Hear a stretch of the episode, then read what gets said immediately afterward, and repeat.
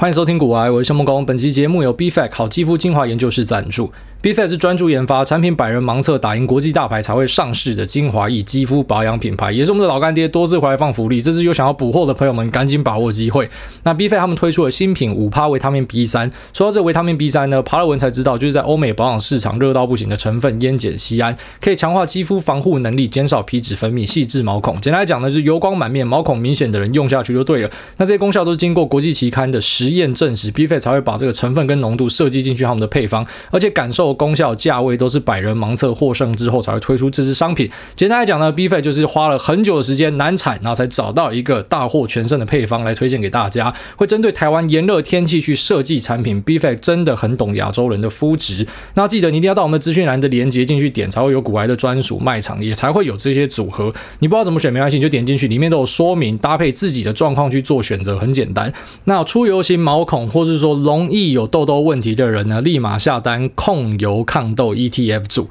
想要控油加补水，希望肌肤油水平衡的，请订购菜鸡毛孔控油组。那组合包原价二七六零，本身就有七九折，打完折已经帮你省了五百八。接着再使用股癌的专属优惠码 G O A Y E 就再折一百，最高直接帮你省七百。那你要买单瓶的人，也可以到 B-Fact 的官网去下单，一样使用这个优惠码 G O O A Y E，满六九九就免运，满一千二就折一百，一瓶才不到四百，买好几瓶就是保养的财富自由。那提醒大家，这次的主委专属的优惠组合只有到九月十五号，但是呢，这个优惠码是可以一直用下去的。也就是说，如果你在上面有一直在买商品，都可以使用我们的优惠码。那另外呢，组合包跟单品都买的人，BFAC 会自动帮你合并订单，一起出货给你。那这边提供给所有需要的朋友们。好，那最近突然对一句话感受非常深刻啊，就是所谓的“养儿方知父母恩”，以前会一笑置之啊。啊，不就你们自己爱生，我没有选择要被生下来，哦，比较年轻的时候会这样想法，像很多大学生也是吧。呃，你没有办法给我什么样的生活品质，你就不要把我生下来啊！都已经把你送到念大学，还没有给你生活品质哦。现在看到很多小朋友在那边讲这种懒教话，就觉得很不成熟啊。但是我不知道我，我忘记啊，就是我以前会不会讲这样的懒懒教话这样啊？不然你希望你生活可以怎么样？哦，就是你一直在那边嫌说你爸妈给你不够，都让你念到大学，都什么东西都给你哦。难不成你希望每个爸妈都可以给你游艇、给你跑车吗？啊，我就会羡慕那。个啊，我老婆家那边哦，那男方多有钱呐？哇操，这小孩生下来，我就可以去那个超级大庄园，有个法拉利啊，而且法拉利不是你看到那种法拉利，都是那种古典经典款的。我也希望我爸是那样，可是他本来就不可能每个人的爸爸都这样嘛。然后我觉得其实你的爸妈只要可以帮你做到养大，你衣食无缺啊，所以衣食无缺也不是说你都要用最好的，反正就是把你养大，生下就是靠你自己嘛。所以最近就特别深刻去感受这件事情然后，就是妈的干生小孩真的超级累，然后真的是超级累。那应该是没有比较，没有伤害啊。就是老一辈都想说，爷爷奶奶干嘛干，整天那边小干，生一大堆小孩哦。你们的爷爷奶奶应该也是吧？那家里有在种田的，整天就在交配啊，就小孩子生啊。可能是因为呃避孕观念不彰，那可能是一环啊。另外一环，我相信应该是农耕社会，反正小孩生的多，代表你们家劳动力就大嘛。然后小孩生下来可能也会挂掉，像我们家就有那种什么生下来要挂掉，所以像户口，像我爸就什么延后报户口嘛，因为怕挂掉，所以就干脆先不要报了。我妈的，反正你活下来，活过满月，活过几个月之后，然后再去报户口，因为可能医疗条件也没那么好，家里又穷嘛之类的。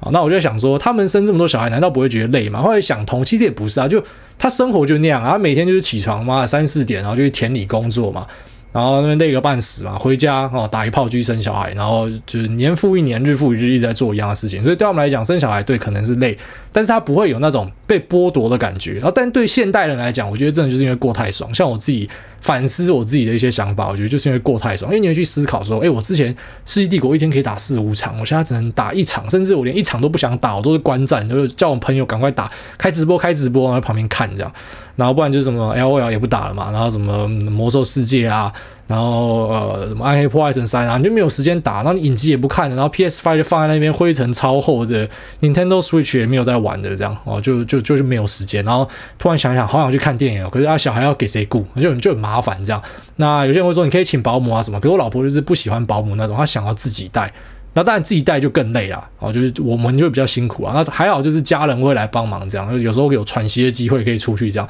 但是想，如果你家人没有办法帮忙，然后你又没有钱请保姆，或者说你就是没有请保姆的，我干那真的超累的。那跟那种老一辈的时代比起来呢，就是因为我们过太爽，所以你会去思考说你被剥夺掉的东西，然后就会想说我要不要去拿这个生活品质换一个小孩？那我觉得这个就是很见仁见智啊。还有些人觉得换得很值得，像我自己就觉得超级值得。但是我知道，一定有些人小孩生下来之后，就算他看着他的小孩，他也是觉得说干早知道把你射在墙上。我知道一定有些人会这样想啊，所以怎么讲，这种决定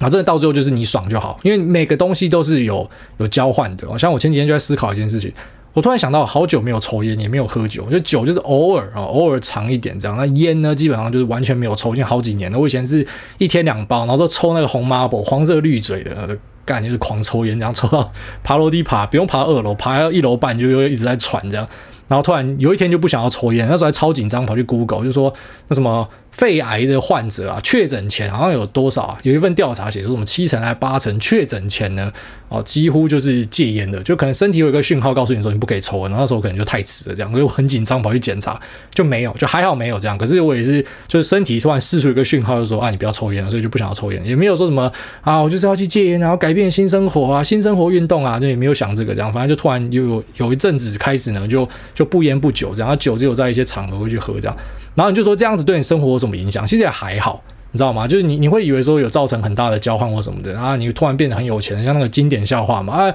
你一天抽两包烟，你有算过说你这样子什么几年之后就可以买一台 Benz？然后他就问他说啊，你的 Benz、你没有抽烟，那你的 Benz、就一样啊，就是你钱都会找地方花啊，你反正你觉得找地方花掉就对了。那这个对于身体的消耗呢，就各种折寿的秘方呢，还是会有了啊。你没有去抽烟，你没有去喝酒，你没有上酒吧，你还是会找别的娱乐去做啊。你说躺在家里，然后这边吃洋芋片看影集啊，也是伤身的一环嘛，所以你总是会找到地方去发泄啦。哦，所以其实这种小孩啊，或者说什么戒烟戒酒什么，我就觉得那其实就是有点像是你在生活之中加入一个新的东西，然后新的东西一定会排挤掉旧的东西。只是以现代人的生活来讲，这个排挤掉的东西就是不好的，因为你本来可以爽的，就你家生了小孩之后你不可以爽，所以很多人觉得自己被剥夺掉或什么的。但是其实仔细想一想，就是因为你生活过太爽了。但如果说你你想要这样的生活维持下去，其实也没有错啊，你就你可以继续去过你的很爽的生活。啊，只是有一部分人可能就像我一样啊，就已经那出国又出道说我已经不想要出国了，看电影我不想要去看电影了。然后你就想说生活要有新东西，所以这个交换就很就很值得，就非常值得。我觉得你有新的事情可以做。然后也让你的生活重新亮起来，这样就跟他讲嘛，你已经不会想要出国什么，突然现在就想要带小朋友出国什么，所以我觉得这样啊，就是如果你的生活之中已经发现现在的状况，就是你目前的现况是不好的，你就可以去做改变。然后如果说你很满足于你的现况，你知道像有些人就喜欢买名牌包嘛，他觉得生了小孩没有办法去做这样的事情，那你就不要生啊，这没有什么太大问题，也不用说什么情绪勒索大家，你一定要怎么样什么的。所以我的建议是这样，就如果说你的生活都是非常满意的。你就不用去做一些改变你生活的事情哦。就算你他妈有在那边抽烟喝酒啊啊，真的每天都在伤你的肺，当空气清净机这样啊。可是你爽就好了哦。啊，如果说你是觉得这个对你生活不好，那你就去改变。啊，有些改变也不是说你改变了生活就一定会变得特别好。就像刚才讲的，你戒烟戒酒的时候，你说这个生活有变特有变特别好吗？钱有变多吗？人生有变正向吗？我觉得还好，就是你就只是换个地方去舒压，就这样而已。好啦，我也不知道我突然要先分享这个东西。然后他介绍一部电影啊，一部电影叫做《No Country for Old Men》啊，这是我最近看的一部。然后它是在 Apple TV 上面，在 Netflix 没有。我有试着去找它，我觉得 Netflix 有一点很贱，就是不管你输入什么电影或是影集，它都会在搜寻结果跳出来，让你一瞬间觉得说，哇，原来 Netflix 有这一片，爽诶，赚到这样。然后点下去就发现说没有这个结果啊，就是它可能有一个呃这个资料库吧，把所有的影集跟电影都拉进去这样。可是实际上呢，你搜寻它未必会有这样，所以这部我确定在 Netflix 上面没有，你可能要用其他管道，然后用什么？Amazon Prime Video 或者是 Apple TV 的 Movie 去租了。那 No Country for Old Men 显露勿近，我觉得是一部最近看到最深刻的电影。那在 IMDB 有八点一分啊，因为有时候我想说我自己喜欢看的东西未必大家会喜欢，然后所以大概查了一下评价，评价也不错的东西就推荐给大家。那这部对于角色、对于个性啊，还有剧情的描述跟刻画呢都很深刻。这样你知道，其实我们不会推荐东西，我就只会讲说，哦，我觉得好看，我觉得好吃这样。所以啊，这部片是很好看的啊，没有 没有什么配乐啊，可能对有些人来讲会比较。呃，他会觉得可能节奏偏慢或什么，就也是某种程度的可能会吃电波的电影，但是我看了我是觉得非常深刻啦，就是哎，好久没有看到这么赞的东西哦，趁现在可能一堆小朋友开学，分享给家长们哦，在家可以看个电影。好，那我们就先进入市场话题，那跟大家聊一下目前中国的状况啊。我们看到铁拳连发，其实以前铁拳打一打大概就休息一下，但这阵子真的是连发，我一直想说是不是中国内部有什么样的压力啊？就是开始各种。大力的整改哦，真的是非常大动作在整改。从一开始在严打这种校外教学啊、课后教学啊，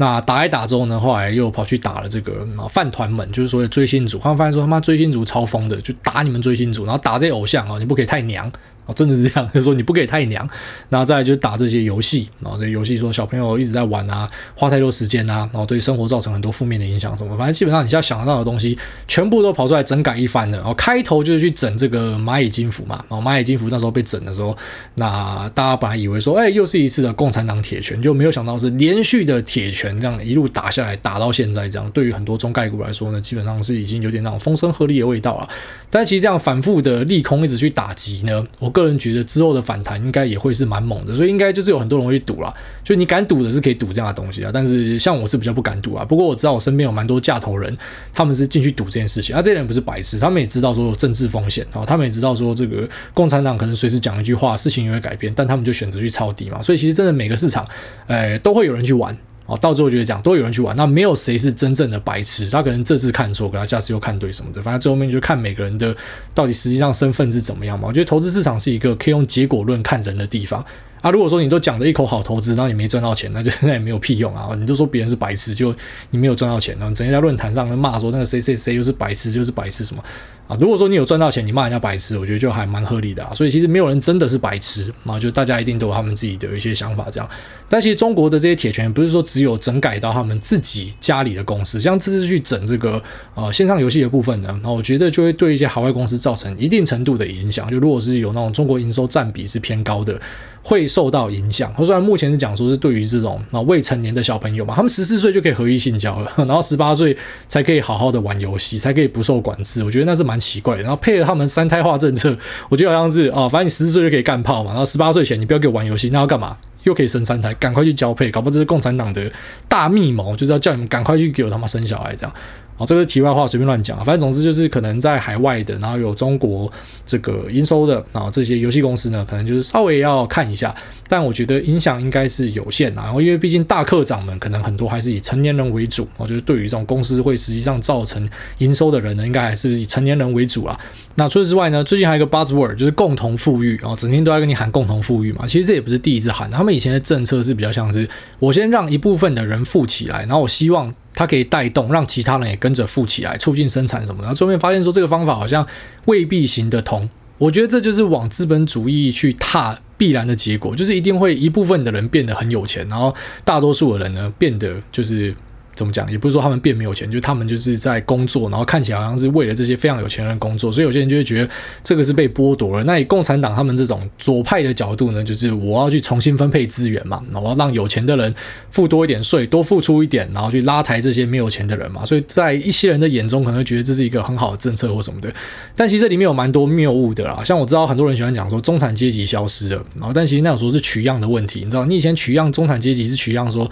可能某个薪水区间的人。是中产阶级，所以以前人这么多，然后你现在说，哎，这个区间的人都不见了。啊，其实不是，就是如果说你把 X 轴稍微往右边拉一点，你会发现说中产阶级还是存在的，只是因为营收的这个结构改变了。然后或者是说，呃，有些人喜欢讲说，这个世界上就是有钱人越来越有钱。对，当然有一些这种家族富裕的，就是一直一直很有钱这样。可是其实在美国，然后在美国的数据是世界上最有钱的那一群人里面呢，有很多都已经是大换血了。那这些在啊标普五百里面的大老板们呢，大多数啦，哦，蛮多的一部分呢，都是白手起家的。也就是说，对，你可以讲说，像 Bill Gates，他本来家里就不错嘛，巴菲特他家里本来就不错嘛。可是，诶，不错不代表可以让你变成世界首富啊。然后，巴菲特跟比尔盖茨都当过世界首富嘛。就算他家里不错，可是，诶，家里像他们一样不错的人超多的好吗？可是，诶，每个人都是世界首富嘛？没有啦。所以，其实怎么讲，社会上的阶级啊，或者是财富啊，都还是有在流动啦。只是以这种共产党的角度，就是我要着重分配嘛，所以呢，我就要去打击你们这样。那另外一个受到比较影响的这个族群呢，一定就是奢侈品品牌。那我们也看到，像什么法拉利啊，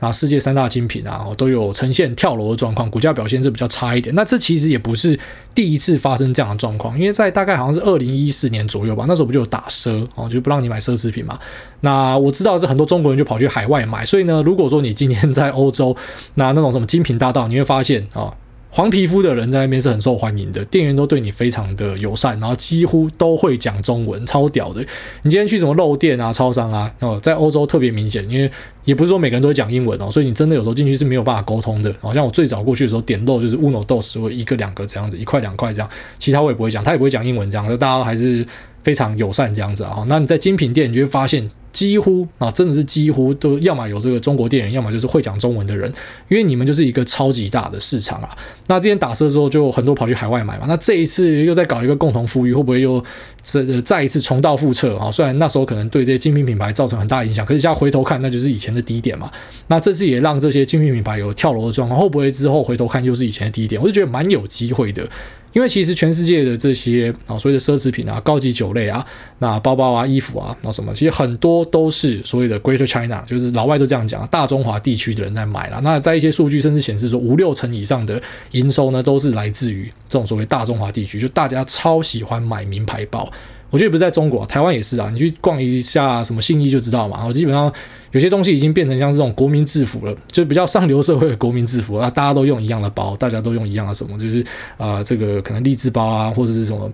然后铂金包，虽然铂金包可能出现的频率是比较少，但是极度有钱的那些人，他们可能每个人都有一个。然后就某种程度来说，那个像是他们的身份地位的象征这样，所以大家都要有一个这样子。那哎，这些奢侈品品牌，当然就是我相信他们也是非常非常非常欣赏他们的这些所谓的 Great China 啊，大中华区华人、台湾人、中国人啊这些的的客户的贡献啊，那让一个啊像 Bernard Arnault 好的 LVMH 的创办人，你知道其实全世界的目前三大首富啊啊两个是科技人，应该说首富里面很多都是科技人。哦，你用什么十大二十大？那只是你没有想到的是，精品的首富啊，他也曾经爬到首富的位置去。也就是说他，他他现在是第三有钱呐。然后这 Bernard Arnault 目前是第三有钱，只是他在前阵子，然后还有几年前都曾经爬到第一名，就是最有钱的。然后他是做精品的哦，这可能一般人是比较不会注意，因为我们只会看到什么 Jeff Bezos 啊、Elon Musk 啊，这是我们比较关注的嘛。啊，那可能大家也都在看这个，媒体也都在看这个，比较少人会去提到这个呃 Bernard Arnault 这样。那他的这个牌子 LVMH 其实超大的，虽然虽然你目前看名字，可能你只会看到说，哎，LV 不是 Louis Vuitton 嘛，那 MH 是 Moet Hennessy 嘛，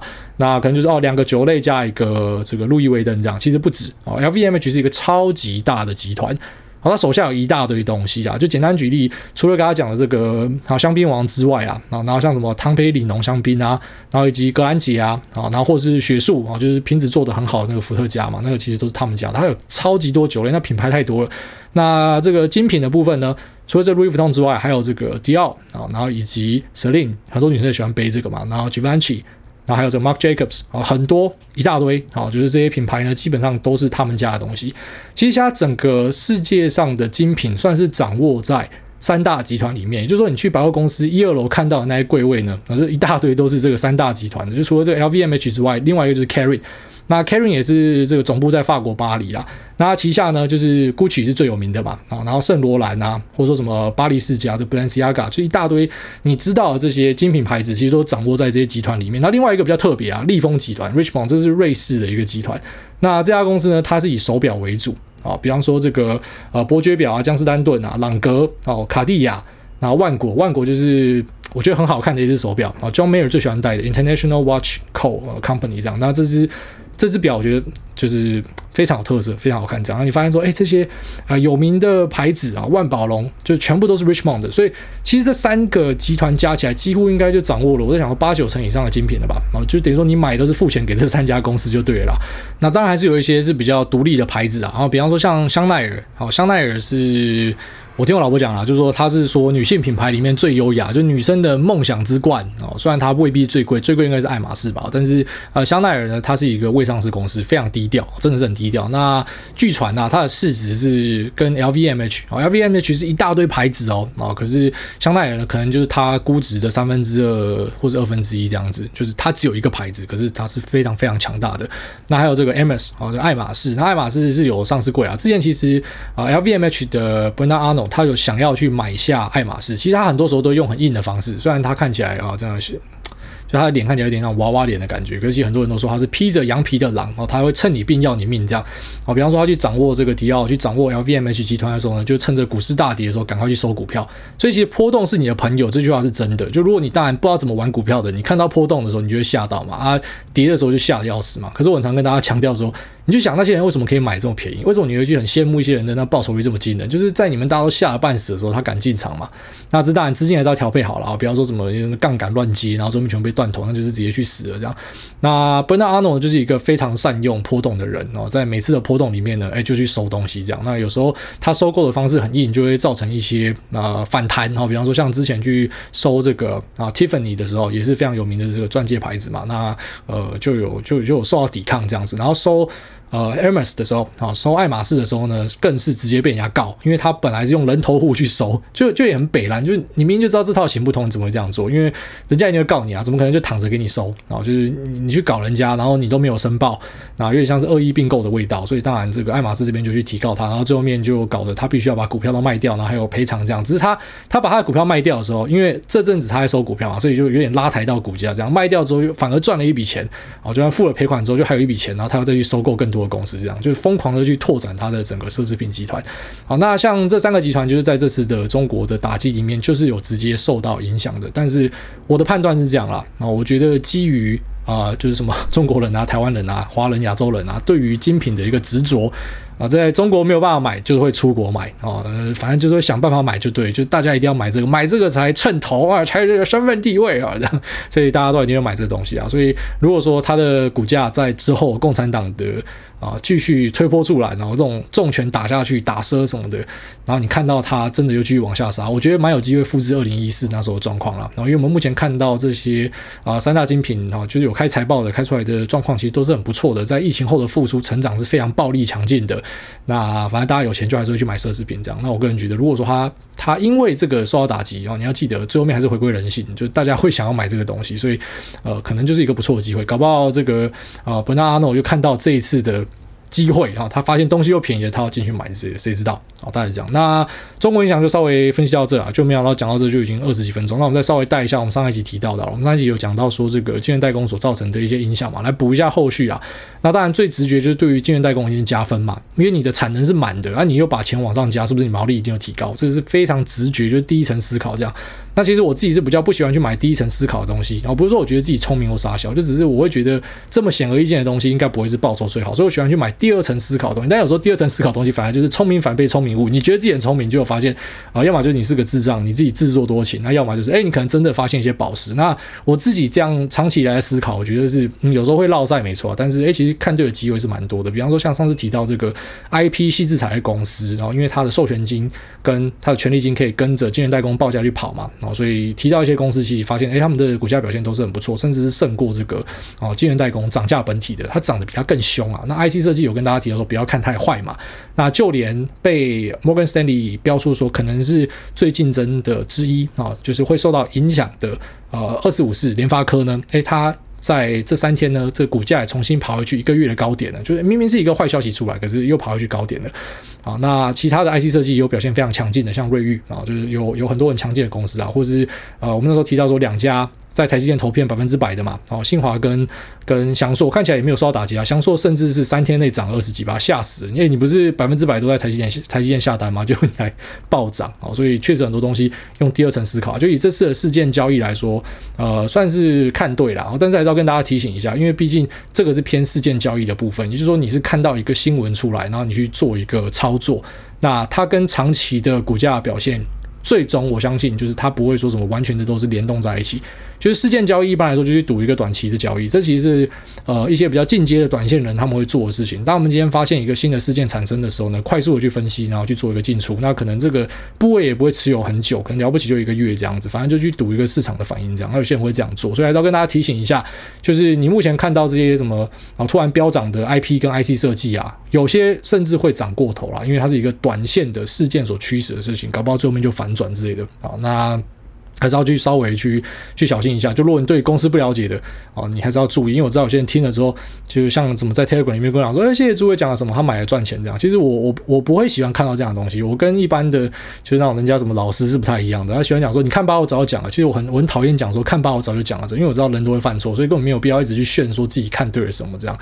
啊，因为是有代价的。你也吹自己每次看对啊，你看错的时候，大家一定会用放大镜去看你这样。所以我是希望这种就是云玩家是最好的，你根本就不炒股票的，你来听我的节目，这个是我最喜欢的。那次之呢，就是啊，你听了我的节目之后，然后你会有一些启发，这是第二。那其实我最不希望就是你听了我节目之后，然后就是当成是报牌台的，因为这个就不太好，然后真的是不太好。那我也跟大家提醒过说你。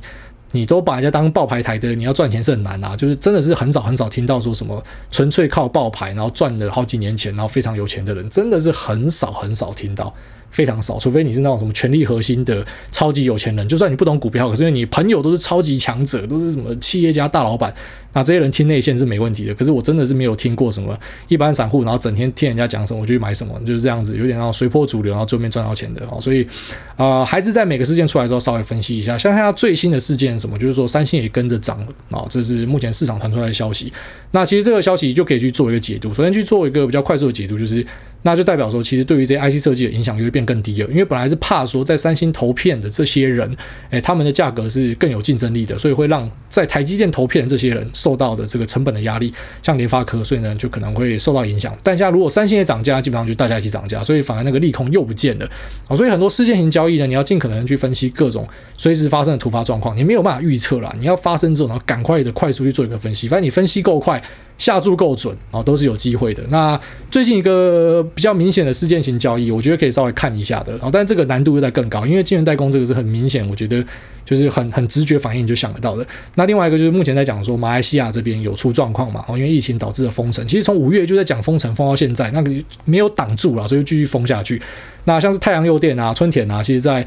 呃这个马来西亚这边都是有好蛮多的这个啊被动元件在那边生产，所以是一个重镇。那他们受到影响的话呢，当然对于其他的被动元件厂，比方说像台湾比较大的就是国巨啊、华新科啊，那可能就有一个加分的作用。所以当然你直觉上就可以讲说，那因为呃这个被动元件厂在马来西亚受到影响，所以我就可以去买台湾的。可是呢，股价也不是笨蛋，你会发现说像是国巨啊、华新科前阵子都是有在跌。那为什么会跌呢？其实我觉得很大一部分跟当然这消息出来的时候，其实股价已经跌得差不多了。反正消息出来就打底了，就是说这个像国巨有对它的啊通路商去降价。那降价，但可能会编很多理由告诉你啊，这个让整个市场更好啊，大家互相配合啊什么。但其实讲难听一点啊，你可以涨价，大家都会涨价，没有人会想要去降价了。所以你会去降价，一定就是什么供需，你有发现有些问题，或者说呃，你可能是要大家美其名说我要抢市占，我希望可以有有更多人可以用我的东西什么的。但是一样，你可以涨价，没有人会想要降价了哦。所以当他去降价的时候，可能就是属于一个坏消息啊。所以你要去做这种事件趋势的交易，你要先列出所有的好消息跟所有的坏消息。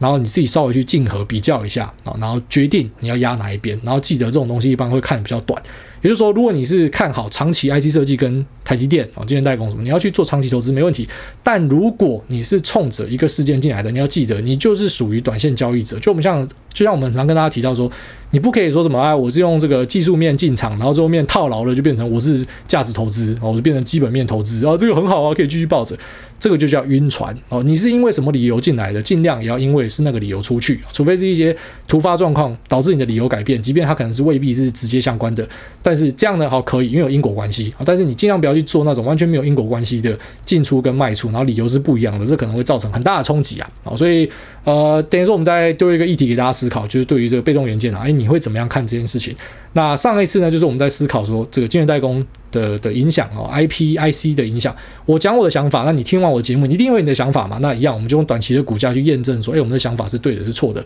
那我们接下来就来印证一下说，这个被动元件啊，我的想法是觉得说，呃，两相竞合之下，嗯，它应该是属于比较拉扯，就是我不会觉得，呃，因为这个马来西亚停产的关系，所以会导致这个啊，就是台湾的被动元件厂有非常大的一个超级大加分效果。我觉得。会加分，但是有限，因为碍于他们有去降价这件事情啊。但是降价的部分，前阵子那个跌，我觉得又是在跌这个，所以搞不好已经把这个跌完了，就剩下好消息要去反映的。你觉得呢？那所以我们会，我觉得这还蛮有趣的，就是我们之后可以去多分析一些短期的事件，然后大家一起去验证啊。因为我觉得就有点像是那种小时候去猜谜，你知道吗？大家去猜谜，然后最后面看，哎，谁比较会猜，猜对猜错这样。啊，其实不管猜对猜错，过程之中大家怎么样去思考，也都是一个蛮有趣的事情啊。好了，那我们就进入 Q&A 的部分。第一位帅多，他说五星吹爆，听完自己也哽咽了，然后后面被卡掉。五星吹爆，听完自己也哽咽了。啊，这个诸位真性情，到底那怎么念啊？哽咽还是哽咽？反正就是哭哭啦。然后说我真性情这样。我跟你讲，只有娘炮会哭了，我上次没有哭啊，那个是那个讯号突然不好就卡掉。好，下面是二三三零韭菜，他说五星狂吹，感谢主委分享时事以及，然后面被卡掉了，那个标题都被卡掉啊，拍谁？然后说，艾 大你好，之前的集数我听到你没有直接持有比特币或者以太币，想请问一下你的理由是什么？像是可以买进总资产的一趴或者两趴来做资产配置吗？那以及想听对于加密货币的未来展望。那因为水好像蛮深的，谢谢主委，祝艾大、Lisa 以及小主委身体健康，万事平安。好，那我后来自己是有持有比特跟以太啦，我就有换了一些啦，但其实占我自己的资产比例应该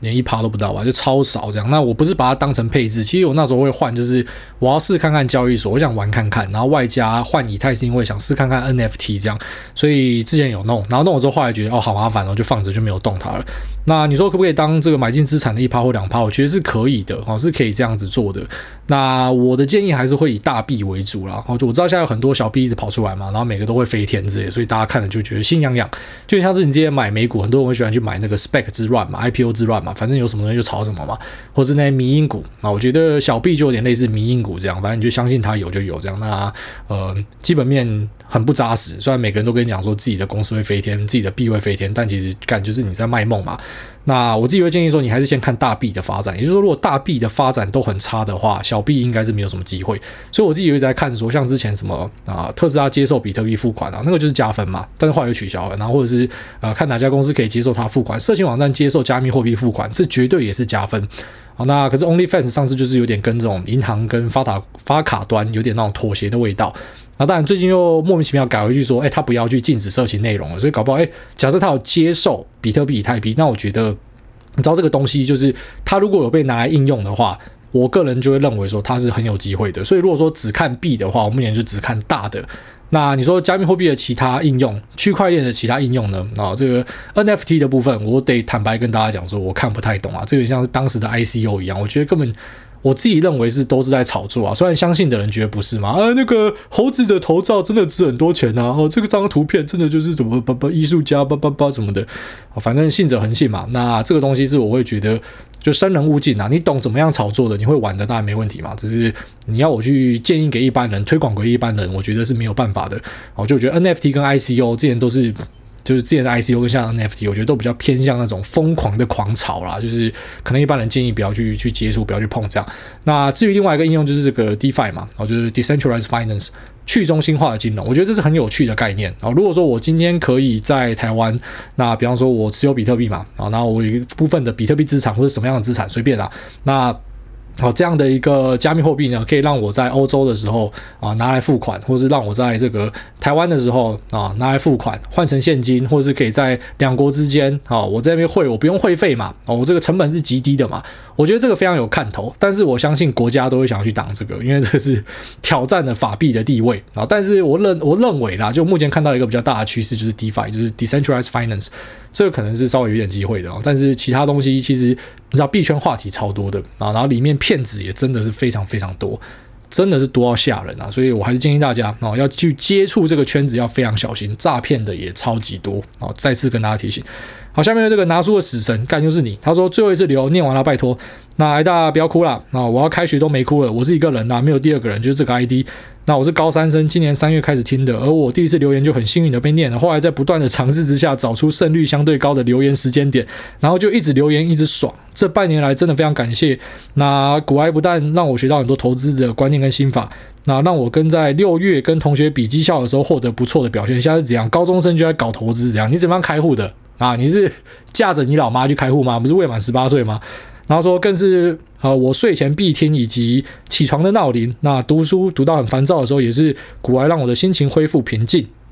那挨到念挨大念这个留言的时候，应该已经是第八节课了。那有小孩之后都比较晚入挂号，身为洗板仔必须掌握规律。那因为已经开学了，还是要面对即将要到来的学测，所以这可能是我短期最后一次留言了。希望挨大祝我学测加油。再就是我的问题，最近量一直缩有点抖。那想起挨大说过最好的避险就是减码，但也说过不要空手。想请问挨大是怎么样看最近的大盘？那另外，我私自相信会来抢留言的都是同行，同行就是冤家。那我对把别人留言挤掉这件事情完全不感到抱歉，但我很同情那些来留言但是永远不会被念到的。所以呢，我随便挑了一个幸运的听众来帮他留言，一样帮主委稍微打口说稿，希望打稿可以变成我的个人商标。他说：“好，下面这个好作品可惜说拉链卡到机？问号。”主委你好，九一 App 是我第一次报了一座山的股票，请问主委获利回吐要怎么样调试心情？那最后最后祝全家平安喜乐。所以这个小高三生还蛮有趣的啦，你看他他很专业哦，他也去研究说什么时候留言会准。他说现在是第八节课，我不知道第八节课是几点，但是我现在这边是四点五十一分啊，九月九月一号就今天的四点五十一分下午，所以是第八节课吗？如果是的话，那你真的很厉害，干嘛时间点抓超准的，难怪每次留言都留得到。然后他的问题是讲说最近。就是量一直缩有点抖，那我应该是有跟大家提过啦，就是我是完全不看量的，啊，我应该说会了，这很少很少，就是我知道有些人讲说有量才有价，然后这是有有一派的说法这样，可是我的说法是，我觉得价才是最重要的，因为价是真金白银买出来的，那量呢就是一个结果，就比方说我今天这股价我要把它推上去某个位置，那在过程之中一定有人想要往下卖嘛，那这个交战的过程就产生是量，可是价格就是最后的共识。我的论述是这样，所以我相信价格，而我不太在意量哦。所以我知道有些人讲说量缩就是要跑或什么的，但是一样，我可以随便就举一堆例子，量缩一直涨的。那一样也有人可以举出例子说量缩会一直跌的，所以这个就是看你相信哪一个，反正你用的顺就好了。那我是不太在意量啊，所以你说什么大盘最近的量要怎么样？呃，我不太在意量，我只在意价，价格往上推就 OK 啊。然后再来就是说这个确实。永远都不要空手啊，因为你会发现，就是每次的下杀你可能很紧张。对，最好的避险就是减码。对散户来说是这样哦。当然，如果你是大户，你可能可以用这个期货选择权去做对冲什么的。但是你的部位太大，可能进出会导致这个把价格卖垮之类的，那你才这样做嘛。啊，一般散户其实最好的避险就是减码跟空，就是或是空手。只是空手我不建议啊。那减码就是比较好啦，就至少你有一些子弹在后来可以打嘛，哦，获利了结一些东西之类的。那。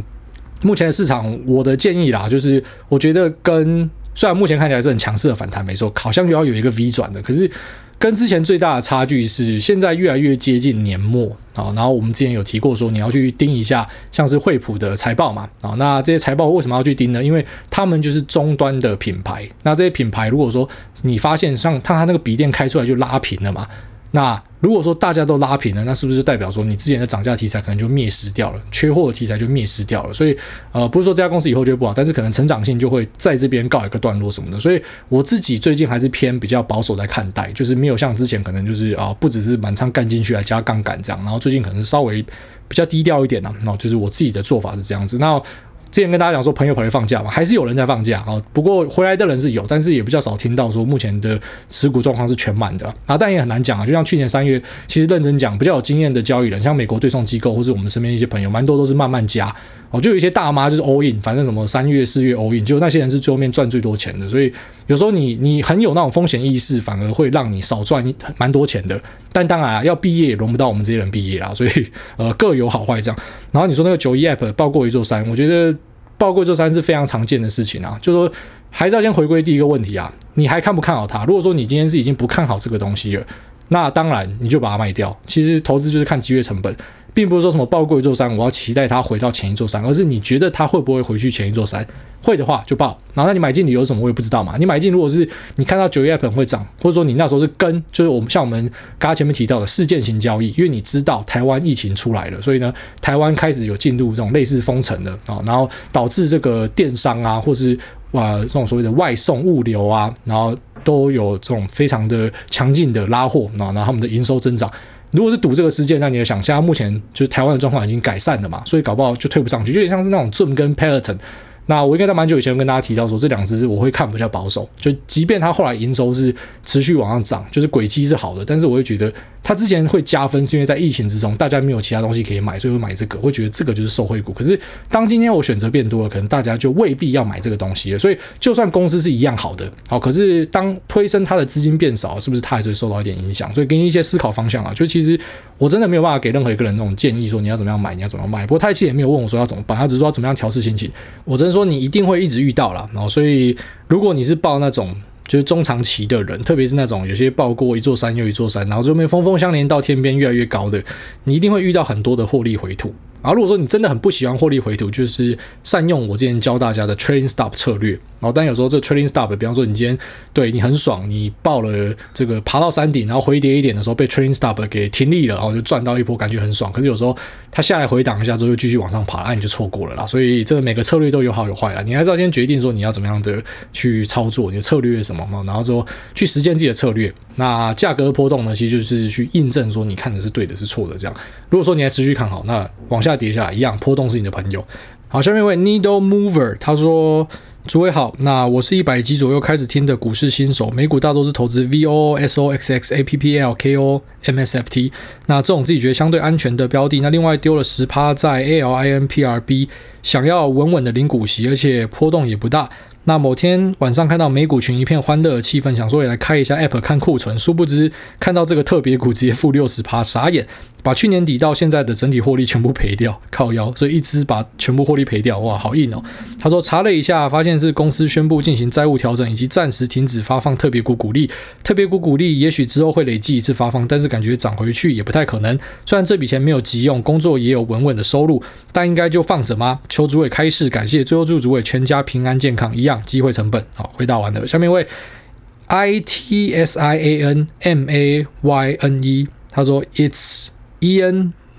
Main 啊，他说感谢诸位无私分享。那海大安五星吹捧，先从去年开始听节目到现在才留言。身为同年纪的我，不像海大喜欢看书，但是透过节目学到很多跟投资相关的知识。让不爱读书的我可以深入了解市场大小事，真的是万分感谢来大的无私分享。那偷自录一下，自己有一个分享英文的 podcast，容许我在这边做个小广告，名字叫做 How to English，好土英文。本身在美国长大，所以跟大家分享我是怎么样学英文的。然后刚好蛮常听到听众留言问来大英文怎么样学的，那自己也常常被问，就借这个平台让大家参考我的学习方式。那欢迎大家试听，然后跟大家分享说英文怎么学，而且传统背单字文法是没有什么屌用的。那最后祝来大全家身体健康，Lisa 永远美丽。小孩健康长大，秋口吃不完的饲料，谢谢。下面为这个 Evan L，Even L，Evan L，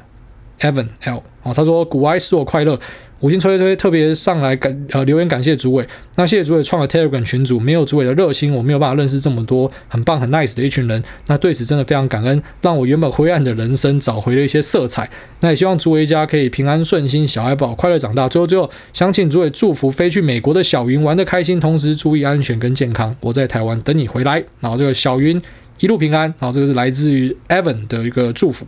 那下面为这个 E N G 零五一二，他说：“林口雾茫茫，五星吹捧，感恩主委，感谢主委开示。请问如何判定单一股票的高低基期？谢谢。啊，基本上，呃，基期我们是拿来判断景气循环股会比较正确。”啊，那景气循环股有哪些呢？当然，什么航运啊、原物料、传产，大多数都是嘛。那电子股里面呢，面板啊、然后板卡，我觉得都算了。然后被动元件也算了。也就是说，你可以拉它的历史走势，你就会发现它就是一个三、一个三、一个三这样子。那你用股价基期来说呢？诶，可能就是这个高基期的部分，就是在涨到高点的时候，就是所谓的高基期啊。啊，如果说你用这个呃。营收跟获利来看的话，你会发现那个产业有一些特色啊，比方说它可能在第三季的时候会特别的强势啊，比方说一些这个 PCB 啊、瓶盖股啊，就在第三季的财报表现会很好，所以呢，在第三季的时候呢，就是我们讲的就是这个基期变变高了，然后那当然基期变高也要看你是用什么样的的判断，反正基期这个字就讲说相较于之前的某个阶段呐，所以也就是说我今天如果是呃这个在第三季的状况是很好的啊，超级好。那明年第三季呢，你就会发现有些人会讲说基期高了，因为今年的第三季已经太好了，所以明年要有很强的成长率，而投资市场很多人喜欢看成长率，那可能就没有办法这么好，所以呢，这个就是所谓的基期高，那大家可能觉得它的表现的空间就变少了。那要你用股价的角度来说也是哦，就是这个公司它平常就是啊，可能在这个像比方说嗯。英业达哦，就是一个很明显的公司，就股价就在一个区间里面弹嘛，所以呃，它掉到比较低的地方的时候，我知道有一些老一辈股民超喜欢这样，就跟搬砖一样，反正跌到这地方我就无脑捡，然后涨到某个地方我就把它卖掉，哦，是这样子啊，所以呃，这个股价的这个基期啊，或是单一股票的这个营收获利基期啊，它是两件不同的事情啊，哦，那我个人建议还是用基本面去看这个，就尽量不要去看股价，因为股价是这样，就是呃。怎么讲？当有一些股票去突破之后，像面板、像航运哦，它过往就是对是一波一波的，可是像今年就是有一个超级大行情嘛，面板有超级大行情，那航运也有嘛。就如果说你是照着之前这样子从买低卖高，你就错过这一段。好，所以我知道现在有很多城市交易是教你说什么网格交易嘛，就是在区间里面高呃高卖低买嘛什么的。然后有些人说这样可以稳定的套利刷钱嘛，虽然这个套利用法这个字是用错的，但是你说稳定刷钱，对，听起来好像有点合理，可是一样啊，就你会错过一些大行情哦。那但是在股票市场里面，你有两个选择啊，一个就是知道有些人是喜欢追求说我要捞就捞大鱼，然后有些人就选择我就是慢慢的像这个股票市场里面打工仔一样慢慢赚哦。所以其实有各种派别啊，所以呃。就是在这股价部分，我比较不喜欢去看说什么，哎，这个股价现在在相对低点，极其低，这个说法我比较不会去讲这个。但是啊，营收跟获利呢，我会用这样子去看。好，下面这个呃，卡瓦兽他说第一次没有听到主委说拜，五星双手奉上，感谢主委。那赞赞主委优质好节目，也祝福小主委健健康康、平平安安。好，感谢你。好，那这个最后一位这个天母十八公分不含头，他说。诸位大家好，那请问美国 TD 券商真的会有三年不交易会被州政府冻结账号收走股票的规定吗？有看到不少人分享过被冻账号的经验，那除了交易之外，还有什么方法不会被州政府收回股票呢？最后靠北一下，TD 的中国人客服态度真的有够差，祝诸位一家幸福美满。其实这些美国券商很多都是用中国客服啦，那。我自己遇到 TD 跟 CS 的，我打过电话，我觉得都还蛮客气的啦，所以你可能刚好遇到比较雷的。那这个冻结账号的部分，我有听过这样的故事，反正你只要有登录，应该就还好了啊，也未必要 trade 啦，这个你要稍微了解一下。但是我自己是还没有被封过，因为我都就是至少短期就是可能每个月都至少会做个几次交易这样，所以